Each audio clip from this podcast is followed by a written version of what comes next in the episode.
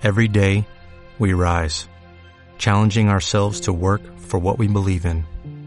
At U.S. Border Patrol, protecting our borders is more than a job, it's a calling. Agents answer the call, working together to keep our country and communities safe. If you're ready for a new mission, join U.S. Border Patrol and go beyond. Learn more at cbp.gov/careers. Frecuencia Fitness, el lugar de encuentro semanal para estar al día de todo lo relacionado con la nutrición, hábitos saludables y entrenamiento de fuerza. Con Daniel Rubio. Frecuencia Fitness. Hola y bienvenido a Frecuencia Fitness, el podcast donde cada semana aprendes todo lo que necesitas saber sobre hábitos, entrenamiento y nutrición. Los tres pilares sobre los que levantarás la mejor versión de ti mismo. Hoy es un episodio muy especial y espero que cuando termines de escucharlo estés con la misma sonrisa en la boca que tengo yo ahora. Hoy tenía preparado subir la segunda parte de los 10 motivos por los que tienes problemas con la comida, pero lo voy a dejar para la próxima semana. Porque hoy te traigo un invitado y es el primero que viene a Frecuencia Fitness. Y como es el primero, he querido hacerlo por la puerta grande. Su nombre es Antoni, Antoni Martínez y nos va a hablar de los 15 escalones imprescindibles por lo que vas a transitar cuando intentas cambiar. Te lo digo de verdad, vas a necesitar tomar apuntes y hacer paradas durante el episodio porque está lleno de información que te interesa. ¿Y quién es Antoni?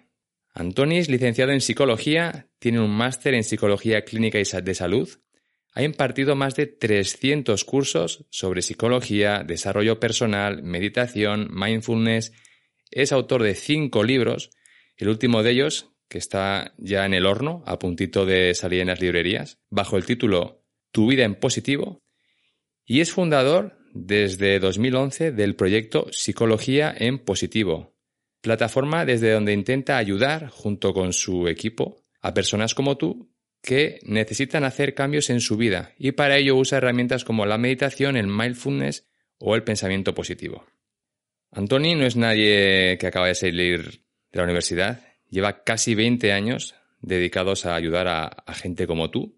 Y yo, pues llevo unos 10 años siguiendo su trabajo eh, amparado en, en las redes de Internet, primero en las páginas web y ahora en las redes sociales y el podcast. Porque le descubrí, pues, allá por 2010, si me apuras, igual 2009. A mí me encanta el trabajo que hace, me parece fascinante la manera tan sencilla que tiene de explicar conceptos para gente como tú y yo. Y te recomiendo que empieces a escuchar su podcast que se llama Psicología en Positivo, porque te va a ayudar en tu viaje a transformar tu cuerpo. Si quieres saber en todas las cosas en las que está involucrado, que son muchas, y de algunas de ellas vamos a hablar en el episodio de hoy, puedes visitar su página web que es antonimartinezpsicólogo.com. Y antes de dejar que empieces a escucharlo, que veo que ya estás mordiéndote las uñas de la impaciencia, quiero pedirte disculpas porque el sonido no tiene la calidad tan buena como otras veces. Y es culpa mía. Estaba tan nervioso preparando la entrevista con Antoni para que saliera todo bien y tú pudieras disfrutarla, que no hice mi trabajo de la manera correcta. Y aunque conecté el micrófono que estoy usando ahora para grabar esta entradilla al ordenador, pues luego se me olvidó seleccionarlo dentro del programa de grabación que uso. De manera que la conversación quedó grabada pero con el micrófono del ordenador, que es de peor calidad. Mi promesa es que la próxima vez lo haré mejor. Ahora sí, ya te dejo que disfrutes de la entrevista y espero que, te sienta tan bien como, como amiga cuando la grabé. Y si te gusta lo que escuchas y lo que Antonio va a explicarte, es muy importante que me lo hagas saber a mí a través de comentarios o a Antoni, para que así podamos entre todos convencerle a que vuelva en el futuro para grabar otro episodio, porque se me quedaron muchas preguntas en el tintero. ¡Que lo disfrutes!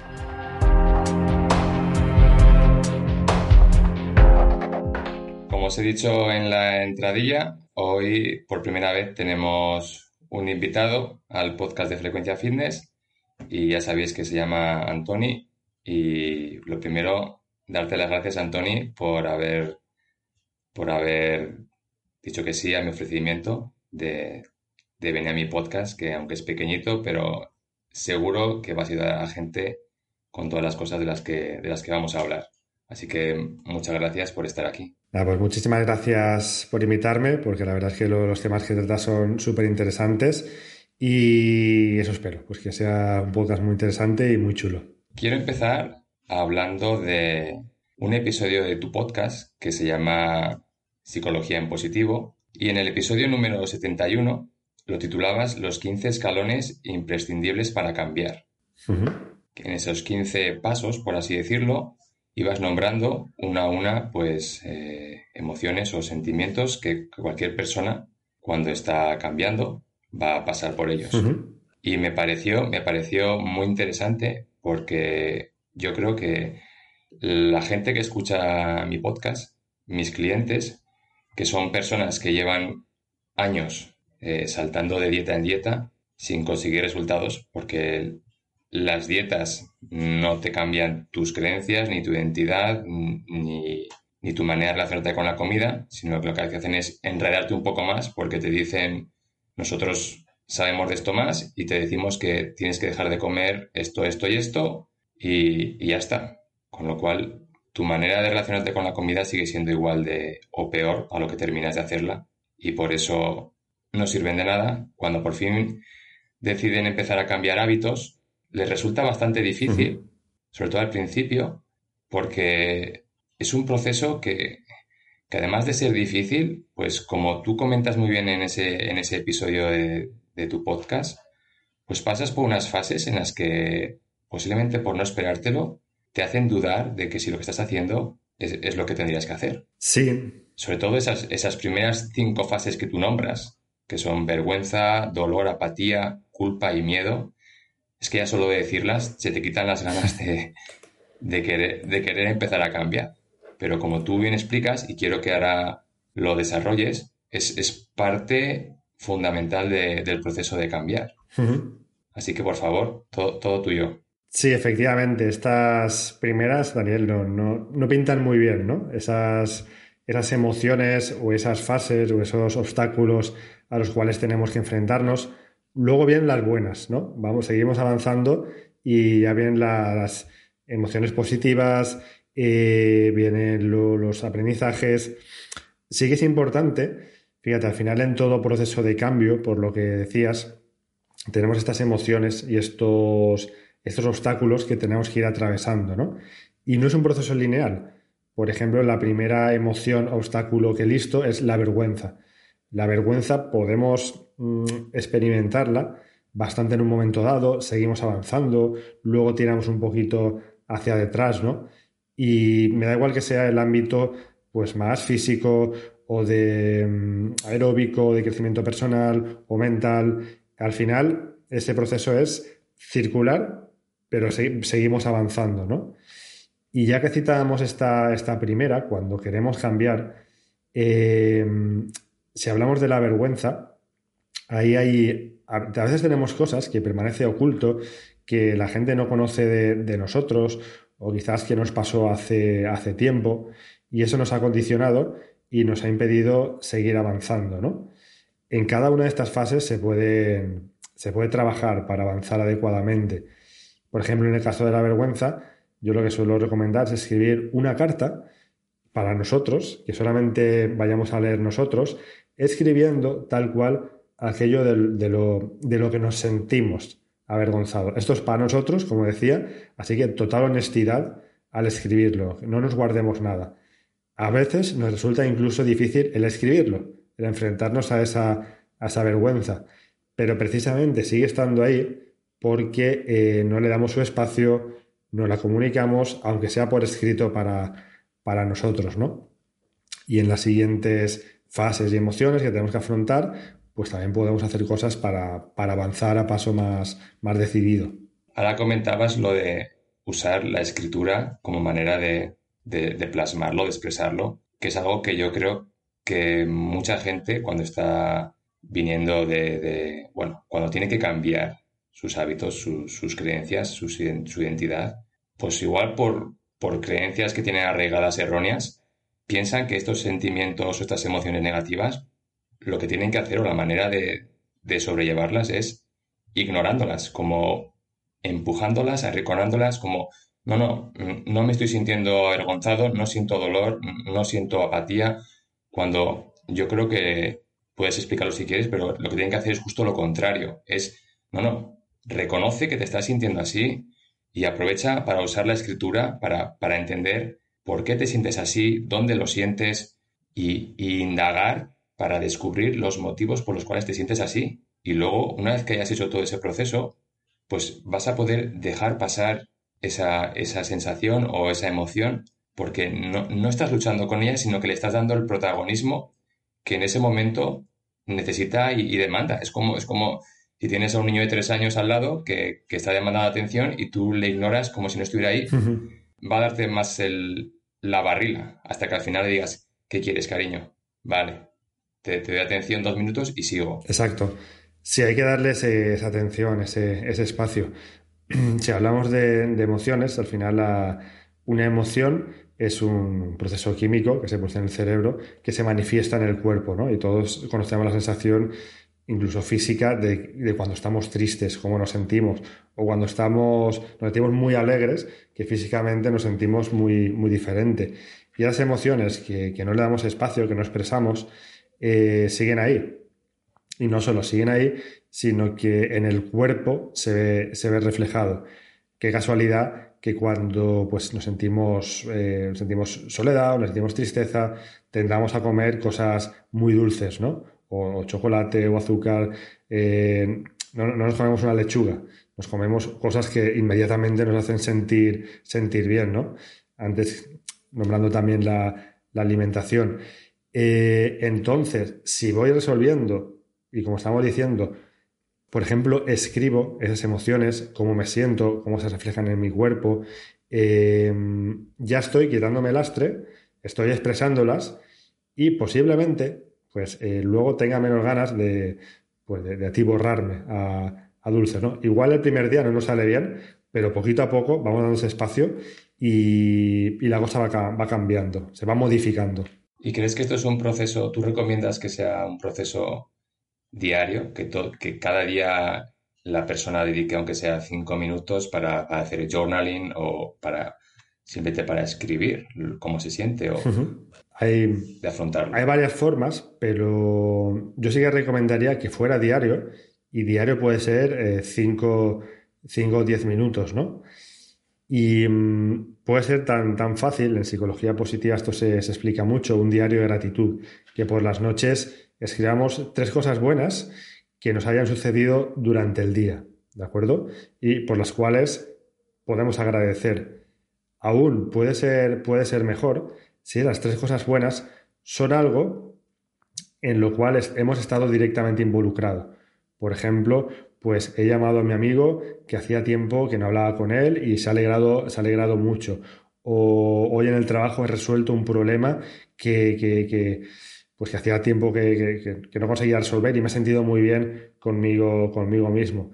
Y al final eso, hilándolo con los 15 escalones para cambiar, en la posición 13 pongo el amor. Y ahí estamos dedicándonos un rato de, de autoamor, de autocuidado, de, de, agradecer lo que tenemos, lo que hacemos y las oportunidades de cada día. Y esto hecho de forma sostenida, por eso un poquito cada día, al cabo de varias semanas, y tenemos ya un tocho escrito de cosas, de cosas buenas, ostras, es que lo, leemos, lo repasamos y probablemente nos haya ido calando, ¿no? Como una lluvia, como una lluvia fina positiva.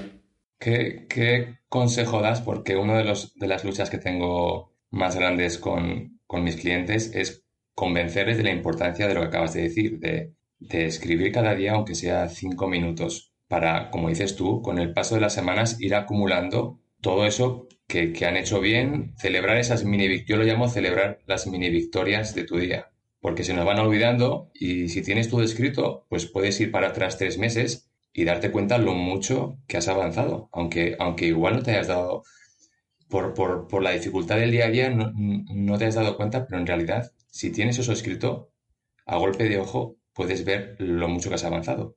Pero aún así es, es difícil para bastantes personas porque no están acostumbradas, lo ven un poco pérdida de tiempo, tener que escribir con papel y boli.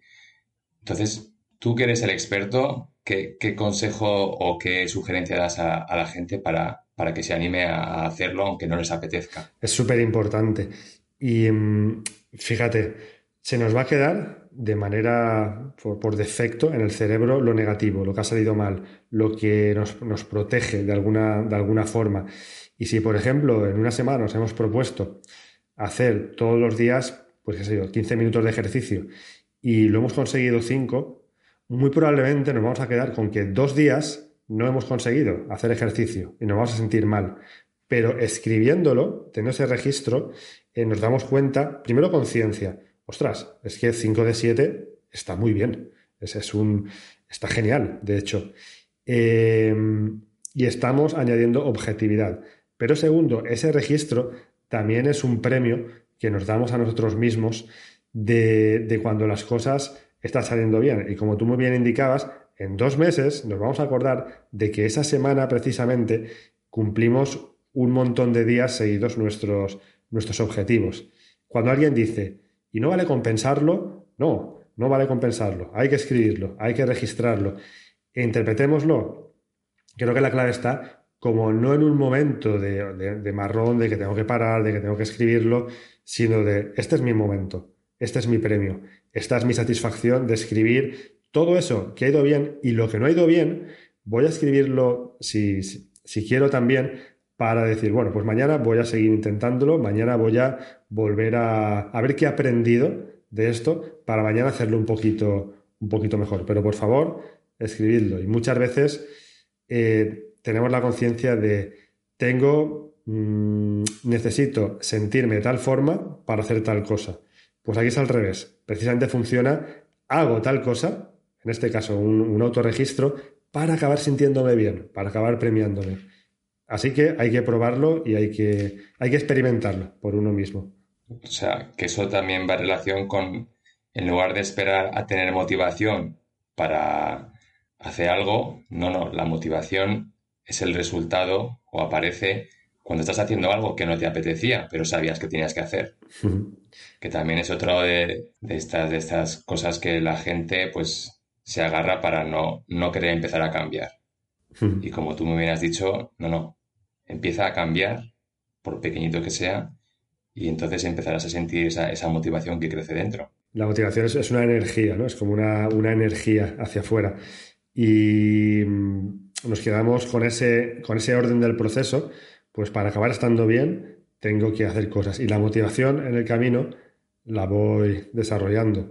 Yo mismo hoy lo, pensaba, que esta tarde, pues ya después de la cuarentena, que en muchos sitios empiezan a hacer actividades presenciales, quiero volver a ir a clases de yoga y esta mañana me ha dado pereza. Dice, ostras, luego coger el bus, no sé qué, pero me he tenido que recordar, decir, es que luego cuando vas te alegras mucho, te encuentras genial y esa sensación, eh, hasta que no la sientes, no la, no la recuerdas, ¿no?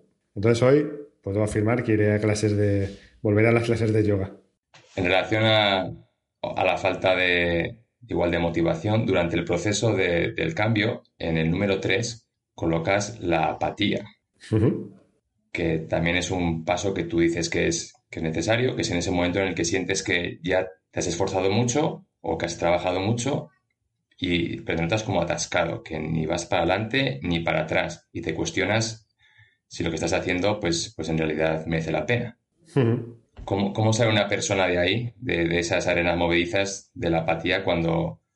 Porque suele pasar también al principio, o pasadas las primeras semanas donde la motivación ya ha bajado, ¿Cómo aconsejas tú a, una persona para que pase por ese, por ese bache y salga reforzado? Primero, precisamente, siendo consciente de lo que, de lo que decía Daniel, que cuando empezamos cambios, eh, sea un programa alimenticio, deportivo o de trabajar nuestra ansiedad, lo que sea, vamos a empezar fuerte y luego, inevitablemente, sí o sí, o como cuando empezamos un curso, eh, va a haber un momento de, bajón, de apatía, donde, pues esto ya se me hace un poquito pesado, me apetece menos.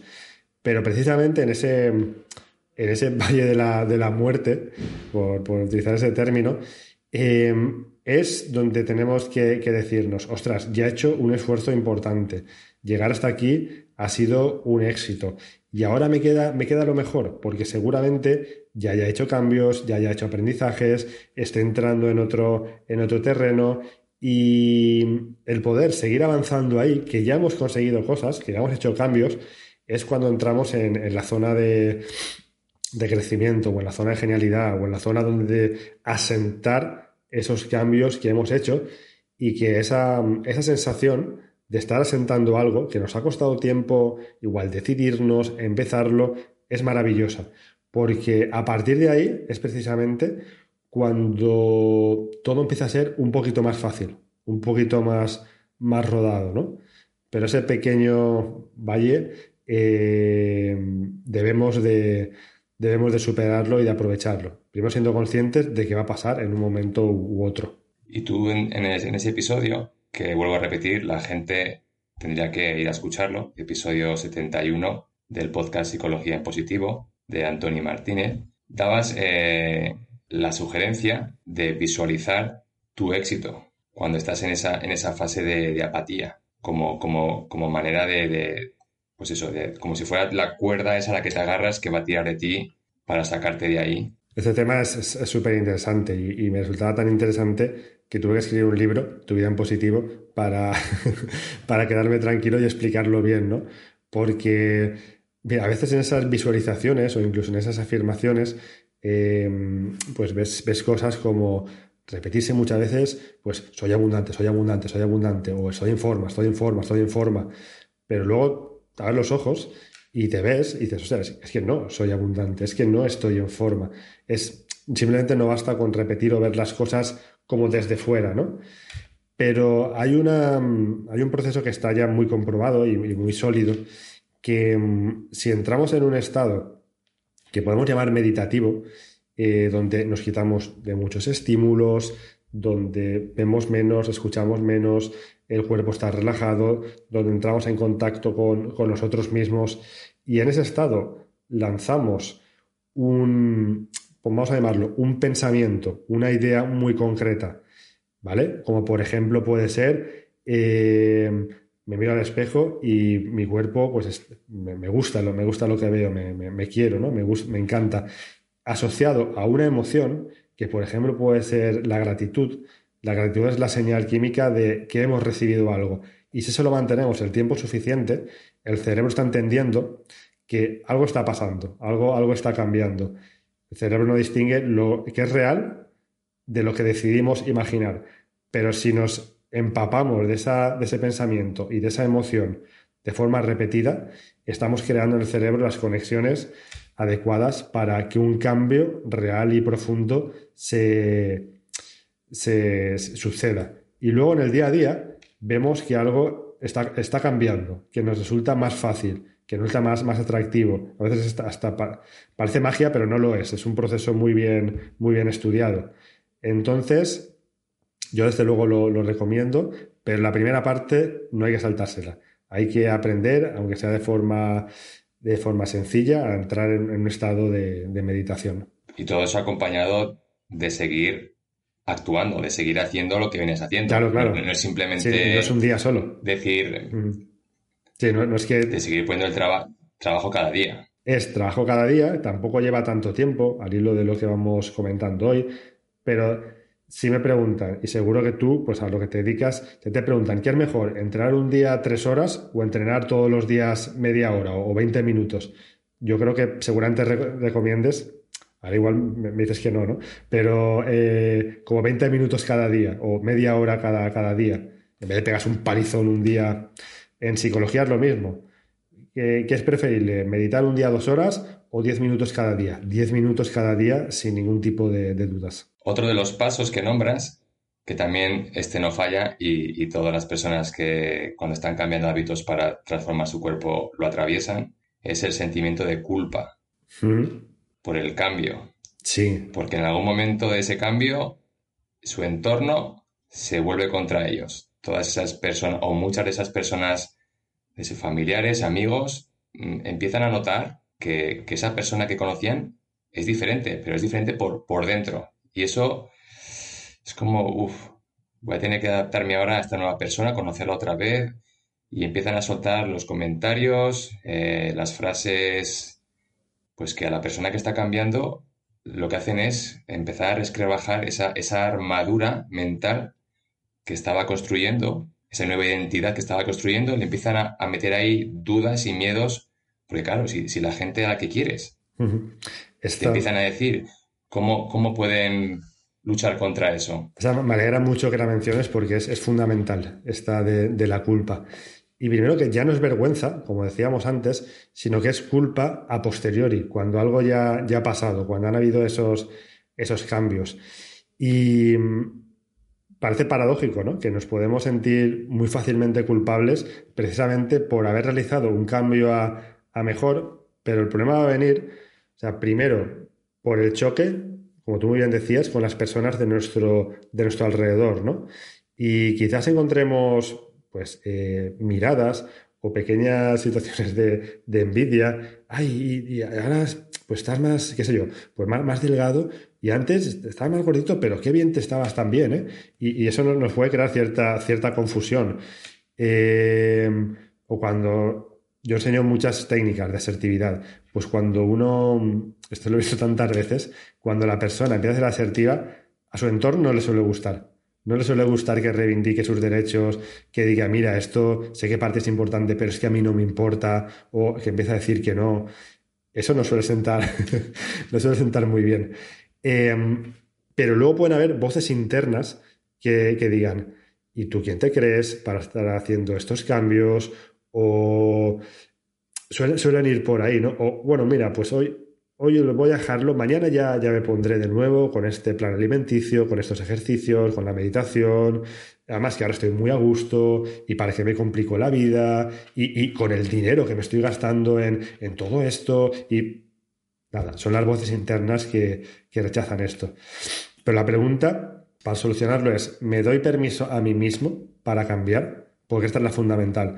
Porque si esto lo trabajo y si me doy permiso, eh, va a ser como un 3 en 1 para que esas voces internas y esas voces externas me, molesten menos. Y una equivalencia, una frase equivalente a esto es, me hago merecedor de lo bueno que pueda, que pueda venirme.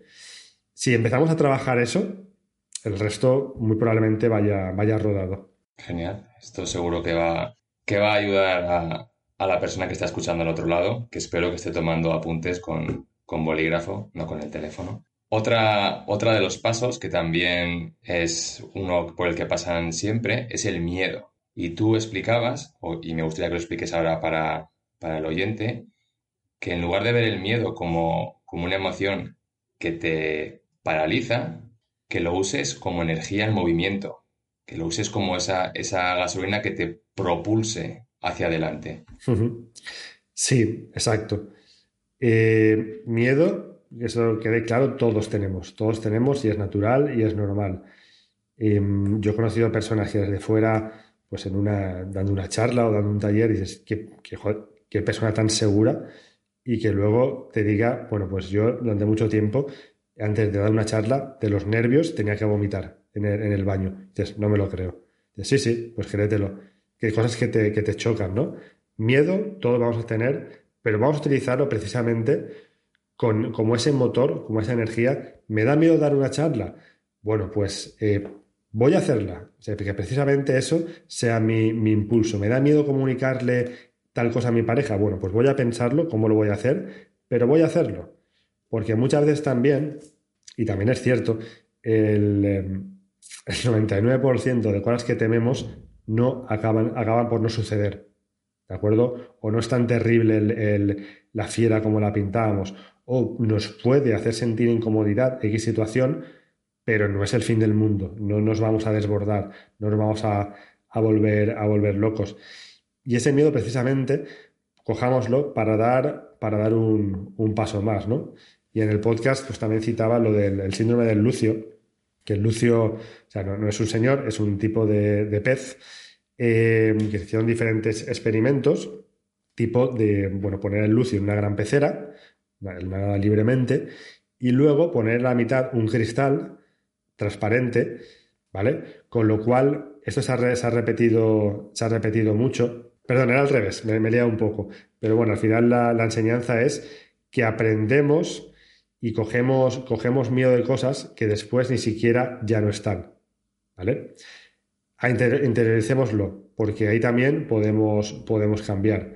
Miedo vamos a sentir, utilicémoslo como motor, como gasolina y que nos impulse. Simplemente, simplemente eso. El último de estos 15 pasos que, que quiero comentar contigo, el resto tendrán que ir a escucharlo a tu podcast, es la ira. Que tú la explicabas como es esa, esa furia interior por darte cuenta de- del tiempo perdido, todo el tiempo que has anterior, que una vez que estás empezando a cambiar y, y estás empezando a ver avances, te entra este sentimiento de decir, "Uf, ¿y por qué no empecé cinco años antes? Ujú. Que también si no lo, si no lo canalizas bien, te puede servir para tirar todo por la borda lo, lo que has hecho. Entonces tú también otra vez explicas Ujú. O me gustaría que lo explicaras ahora, cómo proyectarlo para que te sirva para avanzar. Efectivamente, efectivamente. Em, suele pasar también, ¿no? Suele, suele pasar.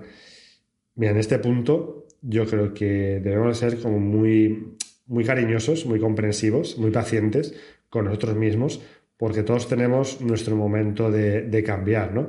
Igual hace cinco años, pues no estábamos preparados mentalmente o teníamos otros retos, estábamos de verdad ocupados con otras cosas o, o criando nuestros hijos o, estudiando, lo que, lo que sea. Eh, pues vamos a ser, como decía, comprensivos. Ahora es el momento. Hace cinco años, pues quizás mentalmente uno no estaba preparado para, para ello. Y desde luego hay una frase que dice, pues el mejor momento para plantar una semilla fue hace cinco años, el segundo mejor momento es ahora. Entonces, ¿por qué no? Y siempre hay tiempo. Yo tengo la consulta a, personas de 65 años que estaban ahora haciendo un proceso para perdonar a sus padres. O sea, estamos hablando de cosas de hace 50, 60 años. Y, ves los cambios en, en, alguien más mayor o de cierta edad y, y la sensación es tan reconfortante de, en vez de pensar por qué esta persona no lo hizo hace 40 años, dice, qué bien que lo esté haciendo, que lo está haciendo ahora, ¿no? Y cuando alguien pone la, la, excusa de es que soy muy mayor, o soy muy joven, o soy muy delgado, o soy, estoy muy gordo, o tengo no sé qué, muy poco dinero, o, da igual, es que al final siempre, siempre se puede cambiar en la medida que, que uno se ponga, se ponga a ello. Pues sí, pues espero que hemos tratado simplemente cinco de esos 15 pasos eh, he elegido estos porque pienso que son los que a ti que estás escuchando más mm, fuerza te dan para, para, no actuar, para parar, para no empezar. Pero hay 10 más, algunos ya son positivos, mm. pero tendrás que escucharlo en el, en el podcast. Ah, no, no, que sí, me encanta que lo, que lo digas, pero es que después vienen los chulos. Viene la voluntad, la aceptación, la razón, el amor, eh, la paz, la iluminación. Entonces, los primeros son los complejos, pero luego el camino se va haciendo más, más reconfortante. Pero primero hay que pasar sí. por, por, por, lo que no, no mola tanto, uh -huh. para llegar luego a, a, la recompensa.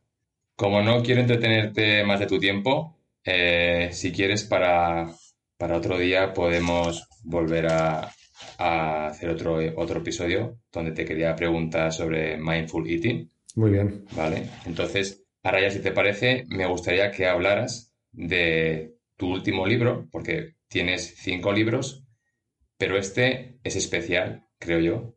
Corrígeme si me equivoco. Es especial porque es el primer libro que publicas en, en papel. Sí. En lugar de ser solamente digital. Uh -huh. Entonces, tu libro se llama Tu vida en positivo. Uh -huh. Así que, ¿qué, ¿qué, nos puedes contar sobre él? Pues mira, efectivamente, este es el primer libro, libro en papel es, muy especial, ¿no? Eh, porque lo que he querido hacer es, reunir todos los conocimientos y las prácticas que más me han ayudado tanto a mí como por supuesto a las personas de la consulta para precisamente transformar esta, estas creencias o estos pensamientos de unos que nos limitan a, a otros que nos construyen, ¿no? Porque todos estaremos muy probablemente de acuerdo que al final eh, nuestro esquema mental, lo que pensamos, tiene influencia en nuestro, en nuestro día a día. Hoy hemos hablado mucho de estas creencias, de estos escalones, de esas emociones que hay que, hay que atravesar. Em, y si yo cambio mis pensamientos, los mejoro y los optimizo, al final mi vida va a ser diferente. De ahí el título de, de tu vida en positivo. Y yo creo firmemente que todos tenemos esa capacidad de cambiar. Hoy en día tenemos las herramientas y en mi libro pues he querido, he querido explicarlo, ¿no? Y bueno, además por ser un libro en papel, lo hicimos con una campaña de, crowdfunding que se llama, de micromecenazgo, con lo cual pues muchas personas apostaron por algo que no existía físicamente, que, que tiene, que vamos, estará agradecido de por vida. Y ahora sí, la campaña ha pasado y se puede reservar el, libro en libros.com. Tu vida en positivo, libros.com y bueno, pues se puede reservar un, ejemplar. Y como os venía hablando durante el episodio, no es un libro solamente de leer, sino que es un libro de, leer y luego poner en práctica, porque en, tu, en uno de los episodios de tu podcast comentabas que era un libro pues para, para practicar, para ir haciendo ejercicios que, que vas proponiendo en, los capítulos, porque esa es la manera en la que vas a poder ir transformando y cambiando tu manera de pensar, no simplemente leyendo, sino es leyendo más actuando. Sí, quise que fuera así, porque también en retrospectiva, los libros que a mí más me han ayudado son aquellos que al final acababan pues subrayado o con esto o tal página es importante al final o con pequeños post-its, como esos libros que trabajas ¿no? y que, que, te va calando poco a poco y que dices, ostras, esto no lo acabo de entender, voy a mañana volver a releerlo y ahí sí que lo pillas y te, te dan ejercicios. Y yo quise que fuera así porque al final el cambio viene, yo ya hemos hablado mucho de eso, de cambiar mi forma de pensar, de darme cuenta de cosas, de también experimentar ciertas emociones en el cambio y finalmente en el día a día hacer ejercicios, esos pequeños cambios, esas conductas y al final con ese todo eh, el cambio es global, completo y, duradero. Tienes también una comunidad que llamas Club Positivo. ¿Quieres, ¿Quieres explicarnos un poco qué es eso y cómo puede la gente que quiera acceder? Claro, bueno, la referencia a todo ello, al final entrando en antonimartinezpsicólogo.com la tiene, pero el Club Positivo es un proyecto pues, muy bonito que me hacía mucha, mucha ilusión y es una comunidad online de crecimiento personal donde cada mes, eh, bueno, pues creo, doy una masterclass sobre temas de psicología, psicología positiva, crecimiento personal, la gente puede preguntar y ya llevamos dos años con ello, entonces hay como entre 40 y 50 materiales ya creados que cubre casi todas las áreas de, pues en, psicología, ¿no? Y la parte guay es que es una comunidad, entonces hay gente que se ayuda entre ellos, que pregunta dudas, que, que Mm, valora y fortalece los cambios de los demás. Esa es la parte más, bonita, que más me gusta. Y bueno, pues que a los que quieran curiosear, pues animo a, ay, a ver esto.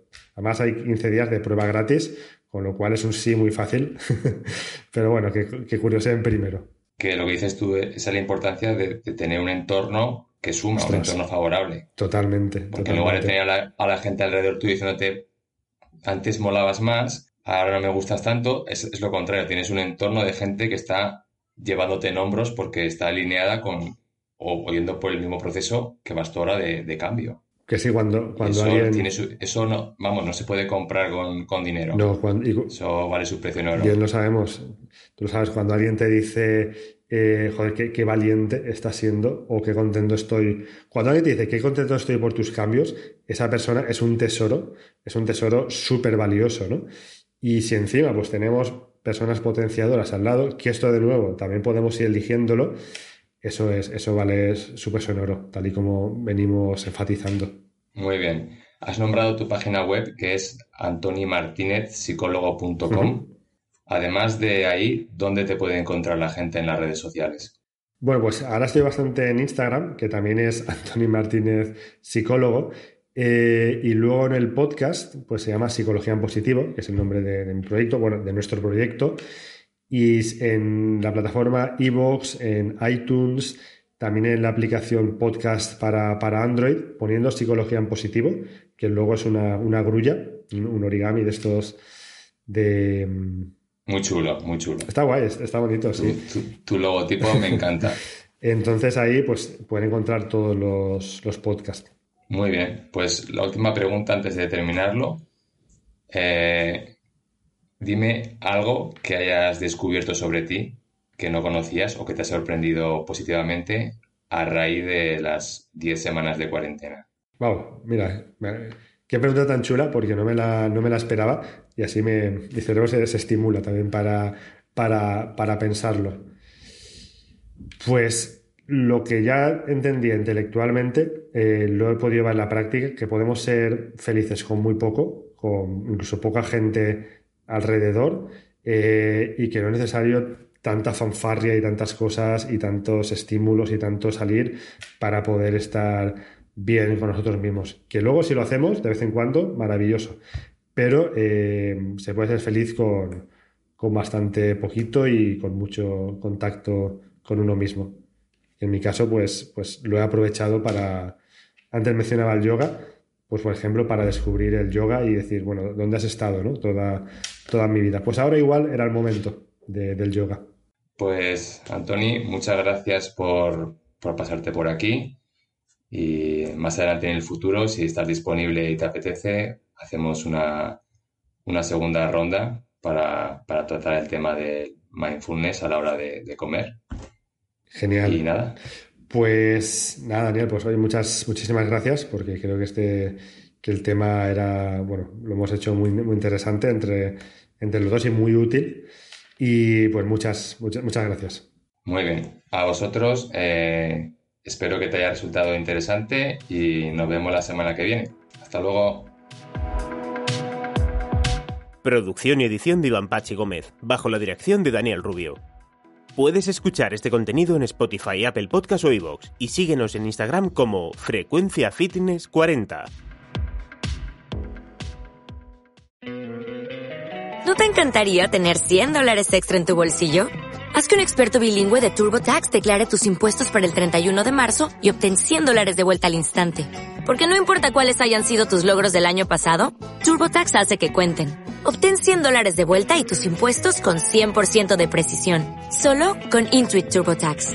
Debes declarar para el 31 de marzo. Crédito solo aplicable al costo de la presentación federal con TurboTax Full Service. Oferta sujeta a cambios o cancelación en cualquier momento.